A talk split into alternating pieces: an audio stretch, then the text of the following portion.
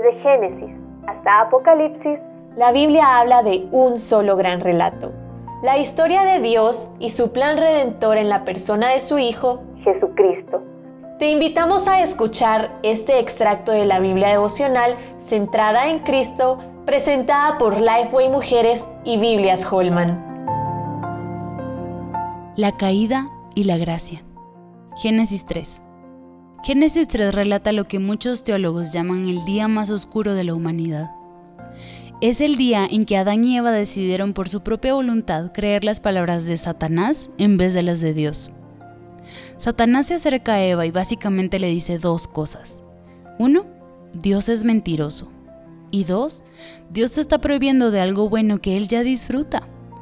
Su objetivo era hacerlos caer en el mismo pecado en el que Él ya había caído desear ser como el Altísimo, buscar tener la misma sabiduría de Dios y ser su propio amo y Señor. Adán y Eva sintieron el mismo deseo, consintieron en desobedecer y comieron del fruto. Sí, sus ojos fueron abiertos, pero no a un mayor conocimiento, más bien a un conocimiento nuevo para ellos, el conocimiento del mal, algo totalmente ajeno y distante de la realidad que habían vivido.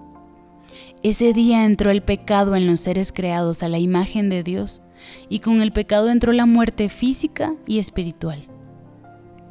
Adán y Eva se percataron del cambio y quisieron resolver las consecuencias de su pecado al cubrirse con hojas de higuera. Pero Dios tenía otro plan, uno más excelso, el cual le comunicó a Satanás. De la simiente de la mujer saldría aquel quien destruiría al diablo para siempre.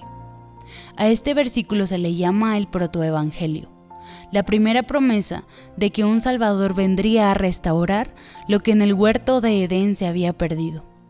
El disfrute de la presencia de Dios, la ausencia del pecado y la vida eterna. En el versículo 21, Dios da otro pincelazo de cómo se lograría. Él los vistió con ropas de piel que les proveyó. Estas ropas de piel implicaban que un animal había muerto. Así como Él proveyó para que Adán y Eva se cubrieran, así proveería el Cordero perfecto que vendría a morir para que todo volviera a ser como era antes. En la cruz, Él recibió una herida en el calcañar, pero Satanás recibió una herida mortal.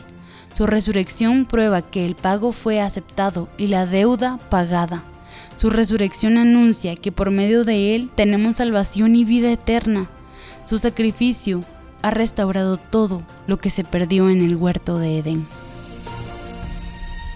Para conocer más recursos relacionados a esta gran historia, visita www.centradaencristo.com.